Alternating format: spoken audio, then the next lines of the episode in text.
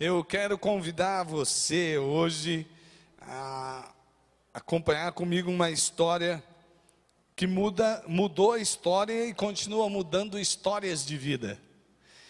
É, nós estamos num tempo um pouco complicado, não é verdade? Diferente, cheio de lutas, mas sabendo que somos mais que vencedores. Talvez você esteja perguntando assim: como é que vai ser esse Natal, hein? Como comprar o presente de Natal neste ano? Parece que estamos ganhando menos e as coisas ficaram mais caras, não é essa impressão que, que dá para você? Você vai no mercado lá e fala assim: uai, está ficando mais alto essa conta, eu estou comprando menos. É, como é que eu vou comprar a ceia do Natal? Porque Todo mundo está falando que a carne está mais cara, a carne está mais cara, quais serão as outras alternativas? Você vai para o peixe, o peixe também está caro, né? Enfim. Ah, será que eu vou ter aquele dinheirinho para comprar uma roupinha nova, né? Ou dar uma roupa nova para a esposa? Hein, William, a Tânia, passar o Natal de vestido novo, você chega lá presente, será que vai dar? ah, tem hora que a gente fica assim, será que a gente vai poder comemorar todo mundo junto com a família inteira, porque é aquela parte, né, de evitar aglomerações. Será que lá na sala da minha casa vai caber todo mundo? Ou quem sabe você vai fazer lá na varanda tantas perguntas, né? E, e as notícias não são boas nesse tempo, né? Algumas notícias muito tristes. O William estava comentando, nosso irmão orou pelos doentes, os hospitais é, cheios. Isso não está acontecendo só na nossa cidade, no nosso estado, em tantos lugares. A situação está difícil, não é? E você vai ouvindo muitas notícias ruins, que talvez você esteja até selecionando um pouquinho, não vou ficar ouvindo tanto, né? Mas em meio a todas essas perguntas, dúvidas e notícias ruins, eu tenho uma, uma boa notícia. Eu tenho boas novas de salvação. Eu tenho uma boa notícia para você. Aliás, Deus me enviou para falar com você hoje e trouxe você aqui. E você que está nos vendo aí pela internet, pois é, Deus tirou um tempo para falar com você a respeito da maior boa notícia que já houve em todos os tempos.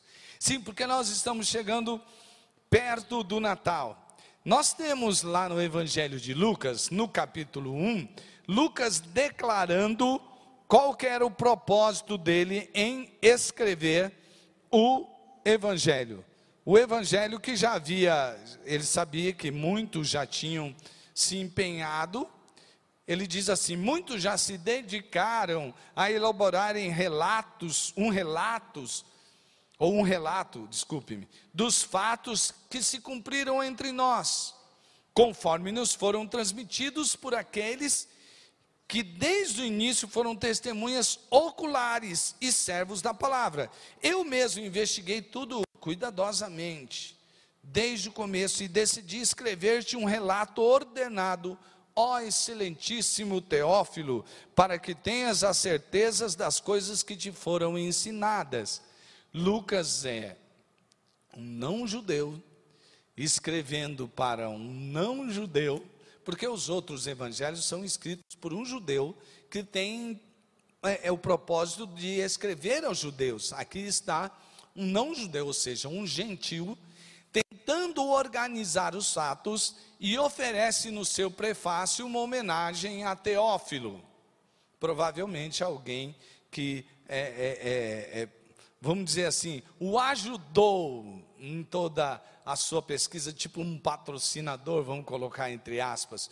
Pois é, e ele está ali e está dizendo: Ó, vou escrever a você, vou relatar alguns fatos. Então nós temos aqui uma história sobre Jesus. No texto que nós vamos ver hoje, Jesus vai até uma sinagoga.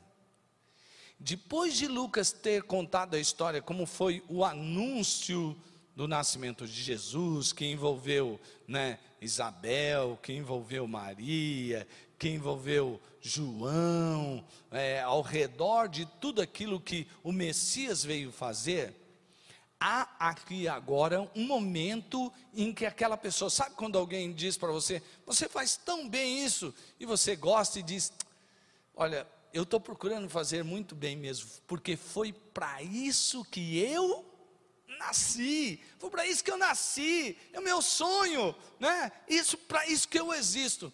Exatamente esse texto vai mostrar que se cumpriu em Jesus as profecias a respeito do Messias.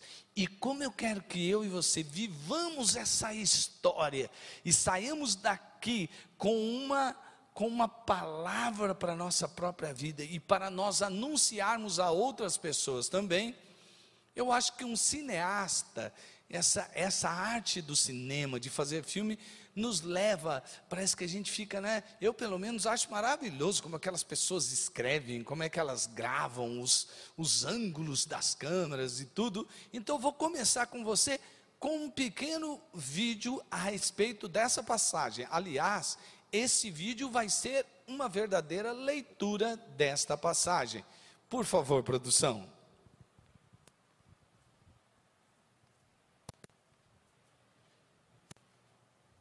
Espírito do Senhor Deus está sobre mim.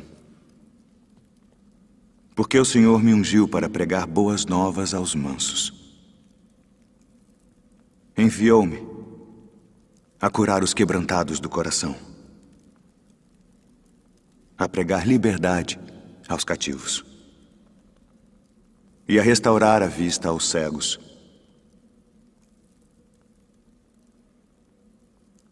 a pôr em liberdade os oprimidos, a anunciar o ano aceitável do Senhor.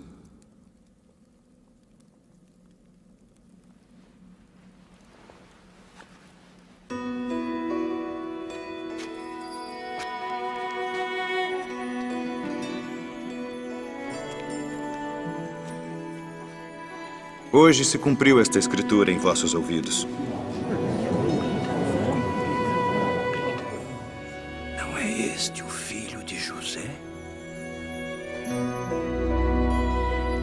Sem dúvida me direis. Faze aqui na tua pátria tudo o que ouvimos ter sido feito em Cafarnaum. Em verdade vos digo que nenhum profeta é bem recebido na sua pátria. Em verdade vos digo.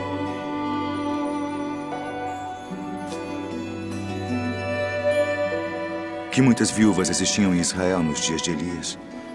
E a nenhuma delas foi enviado Elias, senão a Sarepta, que é uma cidade de Sidom, a uma mulher viúva. E muitos leprosos havia em Israel e nenhum foi purificado, senão Naamã, o sírio.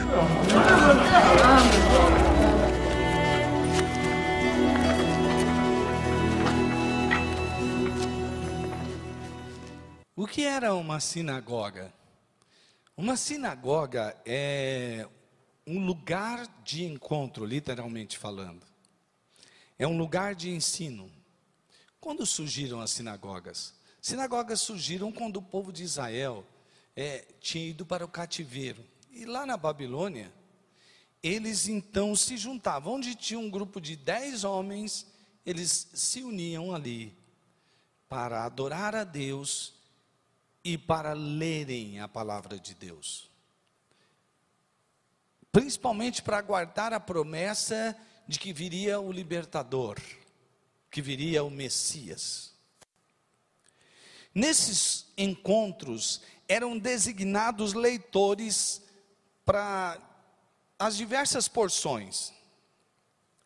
E se tivesse ali presente um rabino, visitante, uma pessoa com alguma distinção,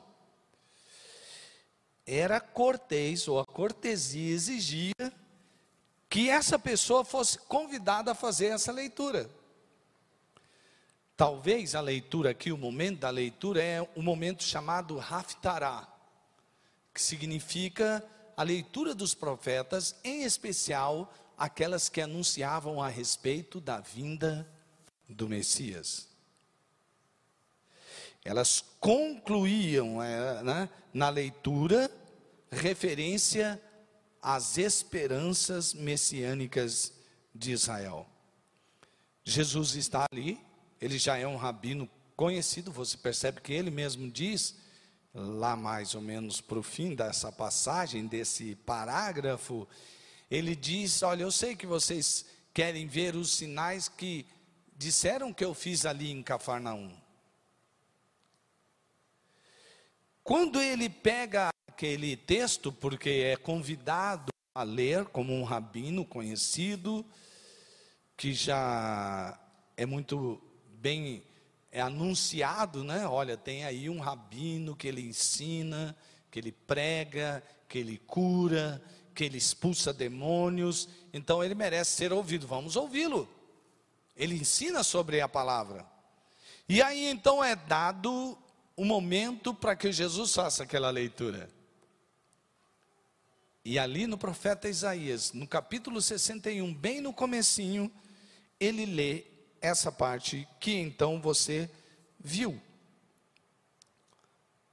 No capítulo 4, a partir dos versos 14, nós vamos ver então o relato de que foi escrito, ou de que Jesus leu que estava escrito em Isaías. Preste atenção. Jesus voltou para Galiléia no poder do Espírito. Estou lendo Lucas 4, 14. E por toda aquela região se espalhou a sua fama. Veja que Jesus está no poder do Espírito. Alguns comentaristas dizem que o Evangelho de Lucas também pode ser conhecido como o Evangelho que enfatiza o poder do Espírito Santo em Jesus. Ensinava nas sinagogas e todos o elogiavam. Ele foi a Nazaré. Nazaré é a cidade onde Jesus havia passado a sua infância e adolescência. E então, ele está ali em Nazaré, o texto continua, onde havia sido criado, e no dia de sábado entrou na sinagoga, como era seu costume. Jesus, a despeito do que todos é, podem pensar sobre ele, ele não era um rebelde às questões das suas tradições religiosas saudáveis, ele sabia por que fazia, ele não deixava de cultuar, ele não deixava de participar na sinagoga e no templo. Desde criança, Jesus fazia todas as coisas que era comum a uma família judaica. E levantou-se para ler. Foi-lhe entregue o livro do profeta Isaías. Abriu e encontrou o lugar onde está escrito. E aqui vem a leitura de Isaías. O Espírito do Senhor está sobre mim, porque ele me ungiu para pregar boas novas aos pobres. Ele me enviou para proclamar liberdade aos presos e recuperação da vista aos cegos, para libertar os oprimidos e proclamar o ano da graça do Senhor. Então ele fechou o livro, devolveu ao assistente e assentou-se. Vou ler até aqui por enquanto. Esse texto, neste momento, é exatamente a hora que Jesus vai declarar publicamente que ele é o Messias. E que esse Messias veio para proclamar as boas novas aos pobres. O que, que é o pobre aqui? É, é aquela pessoa, a imagem da, da palavra aqui não é a mesma palavra usada, por exemplo, para a, a viúva pobre. Lembra quando Jesus está no templo e a viúva pobre vai lá e deposita uma oferta pequena, e Jesus diz que aquela, é, aquela viúva deu mais do que todo mundo, apesar do seu valor, enquanto moeda era muito baixo. Vocês se lembram disso? Pois é, ela era uma viúva pobre. Olha. Só que aqui a palavra é ele veio para pegar aquele tipo de pobre, e a palavra significa pessoa encolhida. É aquela pessoa que não tem um centavo, abaixo do nível da pobreza. Um miserável, em profunda miséria. Jesus veio para proclamar aos pobres, ele fez isso cheio do poder do Espírito Santo. Eu pergunto para você, eu estou, eu estou até, eu estou apenas falando que é, é, é, explicando essa palavra o que significa pobres. Mas você já concluiu comigo, tenho certeza, que obviamente Jesus não está dizendo que a mensagem dele só iria alcançar um miserável que não tivesse dinheiro nenhum no bolso. Mas Jesus veio para pregar as boas novas, as boas notícias aos pobres, aos miseráveis. Que miseráveis são esses? Que pobre que é esse que Jesus veio dar as boas novas? Eu pergunto para vocês, quantos de vocês aqui já ouviram as boas novas do Evangelho? Ouviram que Jesus é o Filho de Deus? como diria Lucas em todo o seu evangelho, totalmente de Deus e totalmente homem, o Filho de Deus, que é, se tomou a forma de homem e que então morreu na cruz para nos salvar. Quantos de vocês aqui já ouviram falar dessas boas novas? Quantos de vocês aqui já entregaram suas vidas para Jesus? E quantos de vocês aqui têm esse Jesus, o Filho de Deus, como Senhor de suas vidas. Levante a mão. Glória a Deus. Vem cá. Então vocês foram os miseráveis, os pobres miseráveis, que foram alcançados pelas boas novas do Evangelho, sim ou não? Você era um pobre? Você era um miserável? Você era um endividado? Uau!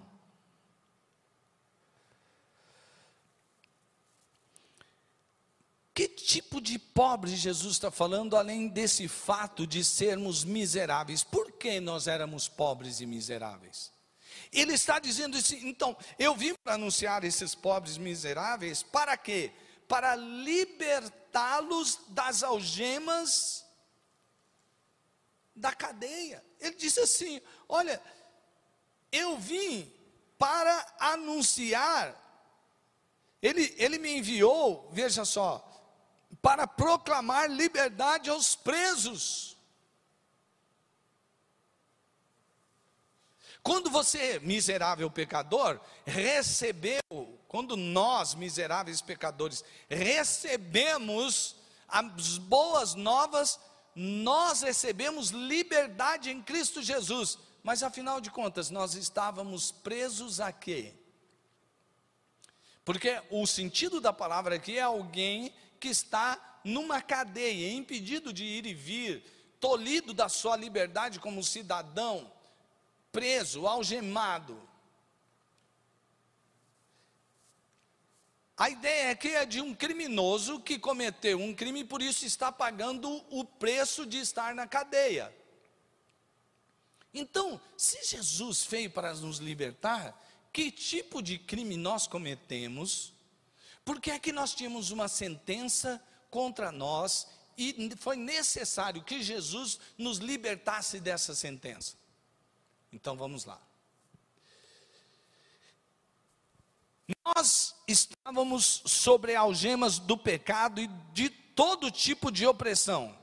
É muito importante que nós reconheçamos, compreendamos que o pecado é algo que é gerado dentro do pecador. Depois ele produz os seus frutos na vida dos pecadores. Estamos ou estávamos presos a esta realidade.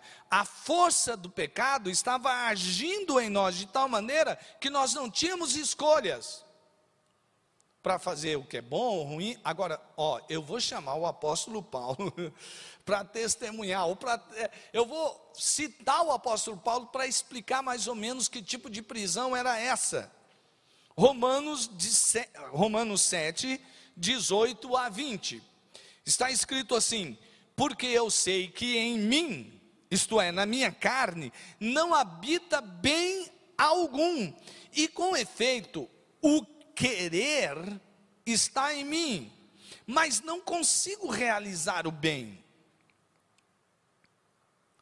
Porque não faço o bem que quero, mas o mal que não quero, esse faço.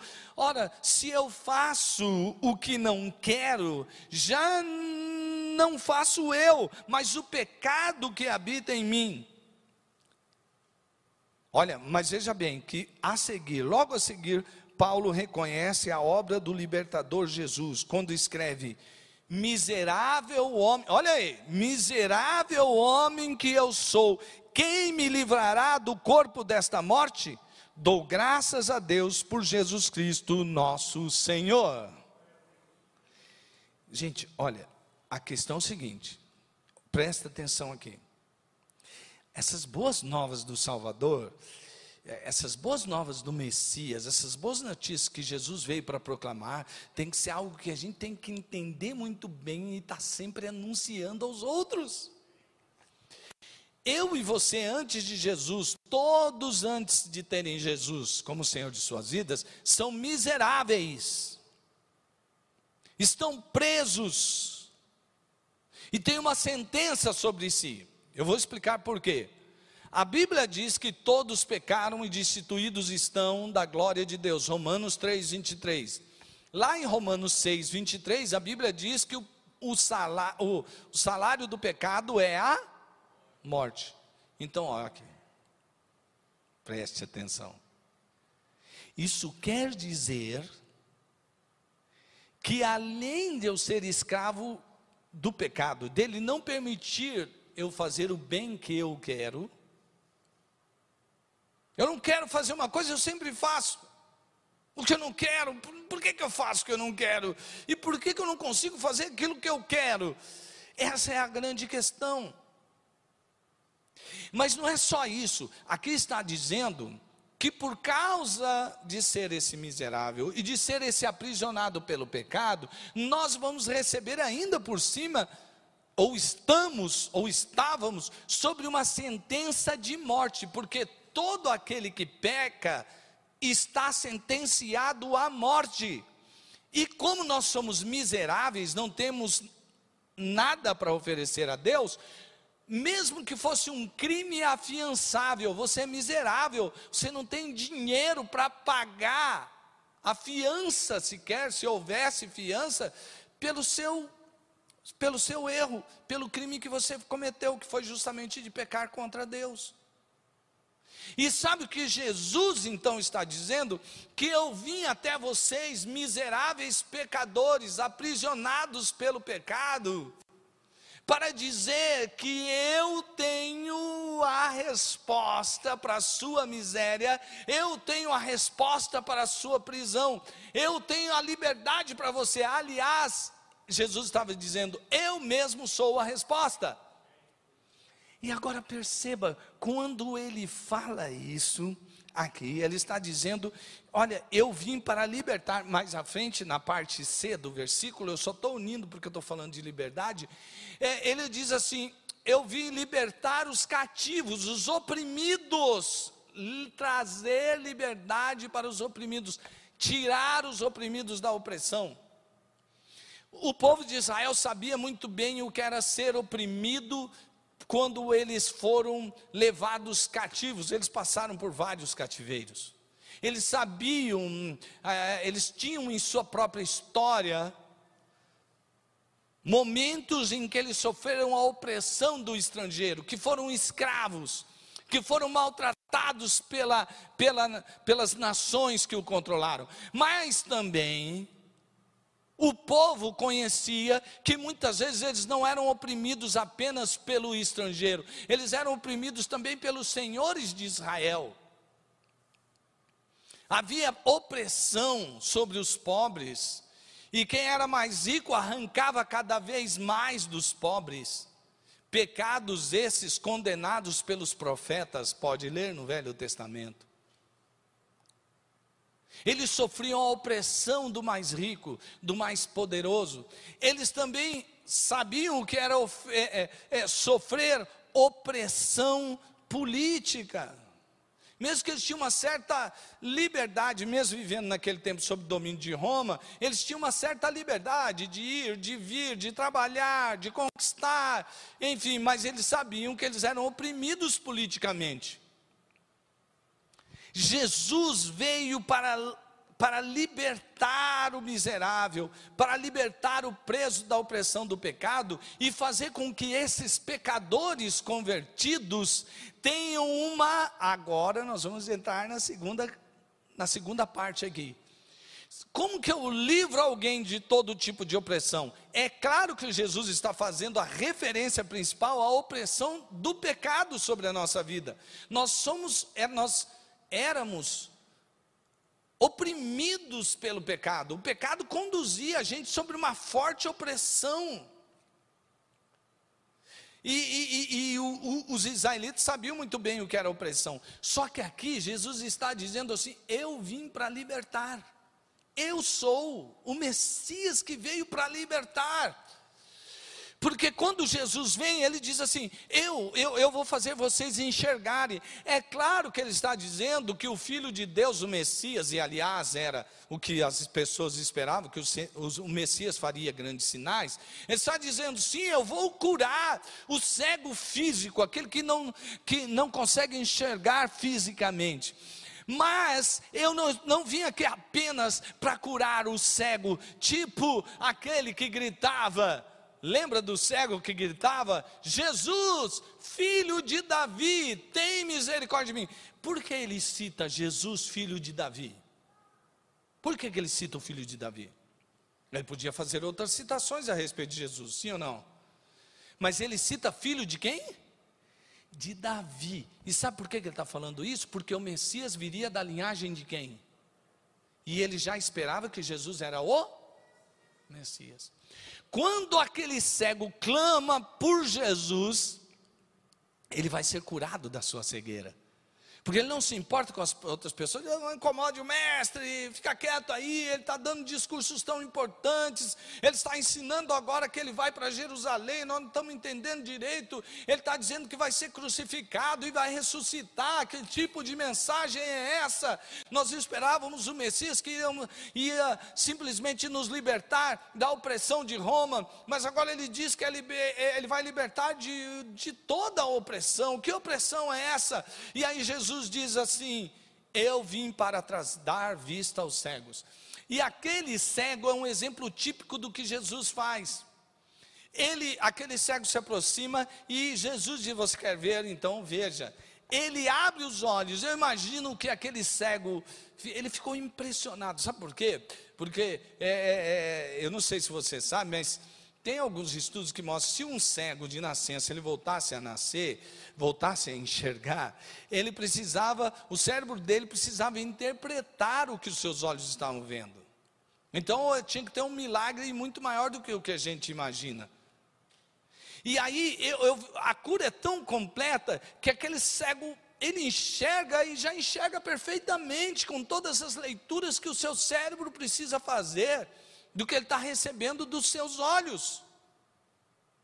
Só que, que a, a principal maneira de enxergar, o que ele realmente teve os seus olhos abertos, foi que quando ele abriu os olhos, ele olhou para o céu lindo, viu as cores da natureza, viu como as pessoas eram, mas ele olhou e viu Jesus, e a Bíblia diz que assim que ele viu Jesus, ele começou a seguir Jesus, e Jesus seguiu o seu caminho, e ele tinha mais um seguidor. Sabe por quê? Porque aquele cego viu em todos os sentidos que alguém pode ver. Uau! E aquele cego então enxerga. É isso que Jesus está dizendo. Eu vim para anunciar boas novas aos miseráveis, aqueles que são estão presos e oprimidos pelo pecado, que traz destruição e condena à morte. O pecado que que nos domina, que nos faz ferir pessoas. Lá nos nossos relacionamentos nós ferimos pessoas porque que muitas vezes temos aquela aquela coisa egoísta de ter os nossos desejos satisfeitos, ferimos pessoas. Ferimos e somos feridos porque é uma cultura toda de morte. Quando Jesus vem, ele diz: Eu vou transformar tudo. Eu vou transformar você, eu vou livrar você do pecado, eu vou dar um, uma, eu vou lhe dar uma nova maneira de enxergar tudo, a sua cosmovisão vai mudar, a sua maneira como você enxerga as coisas vai mudar. Eu sou Jesus. E a gente tem que parar de olhar Jesus apenas como se fosse uma figura religiosa sem sentido. Aí Jesus diz para eles assim: então eu vim trazer vista, e, e, e eu vim para dizer a vocês que esse é o ano aceitável. E Jesus está falando sobre o primeiro advento. Eu vim. Eles esperavam Jesus, eles esperavam o Messias. E Jesus estava ali diante deles, dizendo, assim: então, quando o Messias vir, ele não vai anunciar o ano aceitável. O que é o ano aceitável do Senhor? O ano aceitável do Senhor faz referência ao jubileu. O jubileu acontecia de 50 em 50 anos no meio dos judeus. Neste ano, dívidas eram perdoadas, propriedades que foram vendidas é, por motivos de muito endividamento, foram tomadas ou roubadas, eram devolvidas. Os escravos, aqueles que se ofereceram, tiveram que pagar a sua dívida até se oferecendo para ser escravo, ou a família toda se tornou escravo por causa daquela dívida. Os escravos eram libertos, o perdão atingia a comunidade de Israel, o jubileu apregoava a generosidade do povo e amor pelo Criador. O, jubileu religava o povo a Deus, relembrando a provisão divina através dos tempos. Era um ano de esperança para todo aquele que havia perdido algo ou que havia experimentado um tempo de tribulação em suas vidas. Um ciclo se fechava e um novo ciclo se iniciava na vida das pessoas no ano do jubileu. As dívidas e tudo que havia sido um problema durante aquele período de 50 anos era esquecida e um novo momento iniciava na vida de cada um israelita. Lucas traz essa ideia do ano do jubileu, aliás, Jesus, não é? Traz e diz assim: sabe o que está escrito em Isaías sobre o ano aceitável? Pois é, este tempo é o tempo em que está se manifestando a graça de Deus para perdoar a dívida de todos os miseráveis pecadores, para libertá-los de todas as prisões, de livrá-los de todas as suas tribulações. As dívidas eu vou carregar sobre mim mesmo, disse. Jesus estava dizendo isso, e vou pagar lá na cruz, para que vocês tenham uma nova vida a partir do momento em que eu entro na vida de cada um. Todos nós podemos e devemos viver essa nova vida.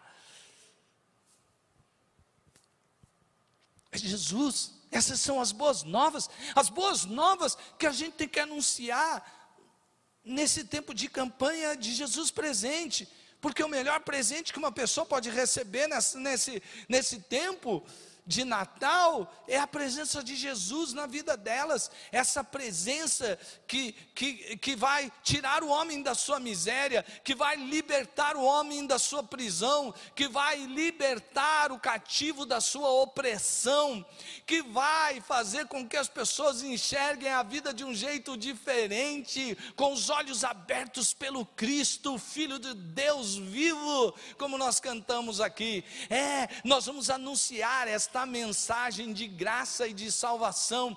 Este é o tempo aceitável do Senhor. Logo depois, Jesus cita o segundo advento. Ele diz assim: o ano da justiça e do juízo, mas nós vamos ficar só no primeiro tempo. Porque este é o tempo que nós estamos vivendo o tempo da graça. E quando Jesus diz isso a eles, você já imagina?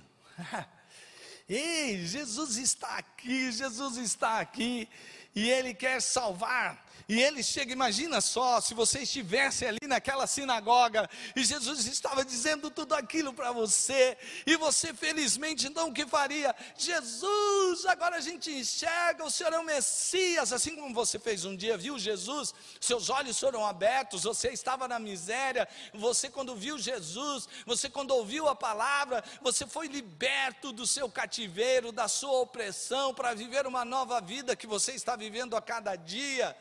Eu sei que você tem tido aflições, no mundo tereis aflições, mas tem de bom ânimo, eu venci o mundo, diz Jesus. É isso que ele está dizendo. Então, quem vive em Jesus vive uma vida totalmente diferente do que daqueles que não têm Jesus. Então, imagino, imagino que se você tivesse naquela sinagoga, você dissesse que grande revelação, eu estou aqui exatamente no dia e na hora em que o Messias se levanta, e exatamente na hora que ele diz: Eu acabei, acabei de ler um texto na Haftarah que fala sobre o Messias, pois é, hoje se cumpriu esta profecia. Está aqui o Messias. Não lhe estranha a atitude daqueles homens da sinagoga? Olha que Jesus diz isso. Eles, opa, o que é que você está falando? Você é o Messias? Não, peraí. Aí, ué, mas esse aí não é o filho do carpinteiro? A gente conhece o pai dele, a mãe dele, eles são daqui dessa terra. Eu sei que ele estava lá em Cafarnaum. Gente, a Galileia é a região mais pobre da Palestina naquele tempo. Quando Jesus fala, eu vim para trazer boas notícias aos pobres, ele sabe o que ele está falando, né? Mas quando ele está ali, ele fala, a gente sabe, a gente sabe quem você é. A gente sabe, a gente sabe onde você morava, a gente sabe quem são seus irmãos e suas irmãs. Eles vivem aqui, a gente conhece o, os seus irmãos, a gente conhece, suas irmãs a gente conhece. Seu pai e sua mãe tiveram outros filhos, a gente sabe. A gente sabe direitinho quem você é. E agora você quer dizer que você é o Messias?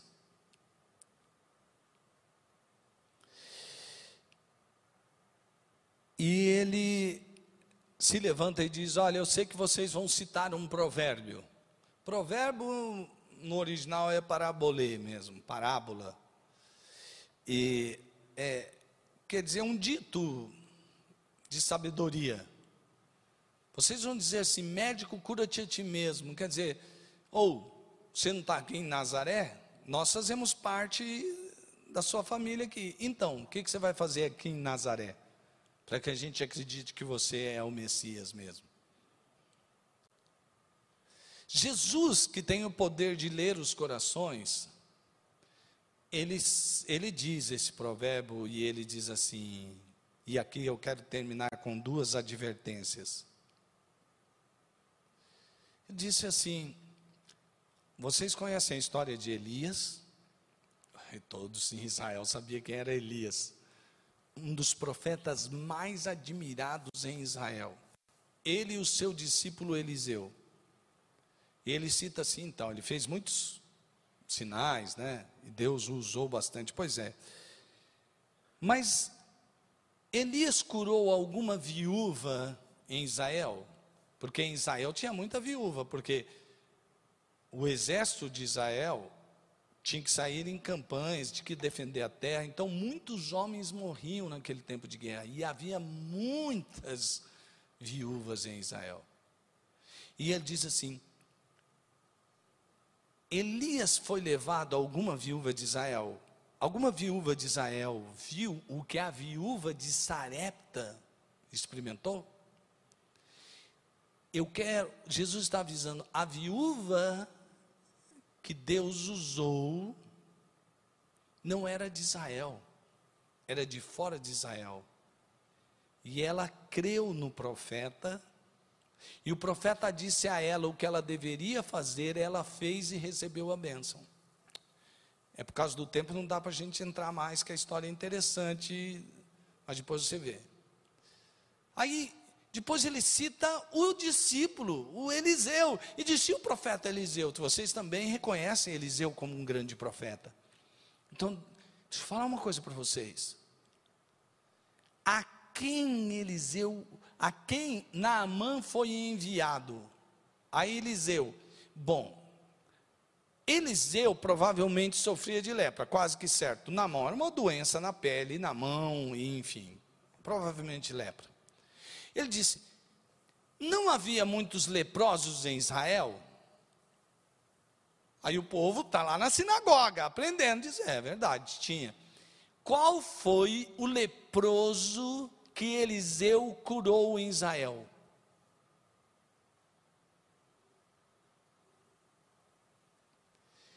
Naamã, um poderoso general de um exército poderoso, dominador, que inclusive estava dominando toda a região, tem uma serva que diz a ele: Olha, lá na minha terra, em Israel, em Samaria, e olha só, né, olha o lugar citado, Samaria, para os judeus ali.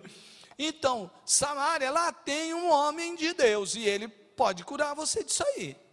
Mas disse: Bom, já tentei várias coisas, ela está falando que pode, eu vou lá. Aí ele foi, mandou um recado para o rei, e o rei, oh meu Deus, esse cara só está querendo passar um migué na gente, ele vai vir aqui atacar a gente e acabar com Jerusalém. Aí, Eliseu fica sabendo, e ele diz assim: Não, rei, eu sei que você está meio ruim de fé aí. Ele não falou isso, eu estou parafraseando. Tipo assim, eu sei que o senhor está meio ruim de fé e de torcida, o senhor anda torcendo para o Vasco da Gama tal, mas assim, deixa eu dizer uma coisa para você. Deixa ele vir, que ele vai saber que tem profeta em Israel, ele vai saber que há um Deus em Israel e que esse Deus usa os seus profetas. Naamã vem, vai até a casa de, de, de Eliseu, ele vai cheio de presentes, ele vai cheio de coisa para abençoar o profeta, né? Ele vai lá, chega lá, tá, tá, tá, toque, toque, toque, aparece o servo de Eliseu, o discípulo. E diz assim: opa, tudo bem, tudo. Ah, então, eu vim aqui, não. O profeta já sabe de tudo. Oh, puxa, que coisa admirável. Então, ele disse para o senhor ir ali banhar-se no, no Rio Jordão e mergulhar nele sete vezes. Quando o senhor sair do sétimo mergulho, o senhor vai estar curado. Aí aquele general, você imagina um general de um exército poderoso, ouve uma coisa dessa, diz o quê? Quem é esse profeta pensa que eu sou e quem ele acha que ele é. Ele nem saiu, ele mandou o servo dele me receber. O que, que é isso? Eu sou um general cheio. Quando as pessoas vão me receber, eles me recebem cheio de pompas. E outra, ele me manda banhar num riozinho sujo que nem esse do Jordão. Brincadeira, lá na minha terra tem rio mais, muito mais bonito. E se era para algum rio curar, seriam os rios da minha terra, não esse rio sujo, barrento aqui do Rio Jordão. Ficou indignado. Encheu-se de soberba e falou: Vou embora. Aí tinha um outro lá, né? Que disse: oh, General, pensa bem. Nós saímos de lá de longe, a gente veio para cá. E o cara falou: Só para você mergulhar aí quer que custa? A única coisa que você vai fazer é sair de lá sem cura. O não você já tem, vai atrás do sim. ele pega lá e vai. E aí ele é curado. Para fazer aquele mergulho no Rio Jordão, do jeito que ele fez, ele precisava o que? Se humilhar. Ele recebeu a cura. Quando ele acaba, Jesus acaba de falar aquilo, as pessoas o pegam pelos braços. Vamos levar ele no alto do monte e vamos jogar ele lá de cima. Esse cara vai morrer. Você acha que era pelo simples fato dele se autodenominar o Messias? Por que o Jesus citou a viúva de Sarepta e Naamã, porque eles eram gentios. O evangelho de Lucas é escrito para quem? Para os não judeus. E ele estava dizendo ali, e aquele povo já começou a entender que se o povo não o recebesse e não aceitasse a sua mensagem, aquela mensagem chegaria até quem? Até nós, como chegou. Glória a Deus. E hoje nós estamos aqui. Mas aquele povo ficou revoltado, revoltado. Que que é isso? Nós somos o povo de Israel, nós somos o povo escolhido. Esse daí é um falso Messias. E eles não receberam a bênção de ter tido na cidade onde Jesus fora criado. Eles não receberam a bênção do Messias. Eles não entenderam a grande revelação, porque endureceram o coração deles. Só que quem endureceu o coração não foram os gentios. Quem endureceu o coração foram os religiosos. Por isso, como eu disse que ia terminar com essas duas histórias, aqui há uma palavra de boas novas, de boas notícias que você toma para si, vive isso Vive todos os dias com Jesus como Senhor de sua vida e anuncia esta mensagem de boas novas. Ah, porque há muitos miseráveis lá fora. Alguns deles moram em casinhas bem pobres ali em uma favela, outros moram em mansões nos melhores bairros dessa cidade, mas todos eles são miseráveis, assim como eu e você éramos um dia. E só não somos mais, não é porque a gente é mais legal que eles, não, é porque a graça de Deus nos alcançou, porque alguém apresentou Jesus para nós. E hoje nós não somos mais miseráveis, hoje nós não estamos mais presos, hoje nós não estamos mais oprimidos, hoje nós não estamos mais com a dívida do pecado, hoje nós não somos mais dominados pelo pecado, hoje a condenação de morte foi cancelada, nenhuma condenação há para os que estão em Cristo Jesus. O nosso destino era o inferno, mas agora nós estamos indo para o céu. Ei! Você era tudo isso que você hoje não é mais. Só que fica uma advertência. Jamais permita que o seu estado de povo escolhido de Deus nos leve a endurecer o coração e leve a próxima geração a ser uma geração incrédula. Viva todos os dias a sua fé em Jesus com muita humildade.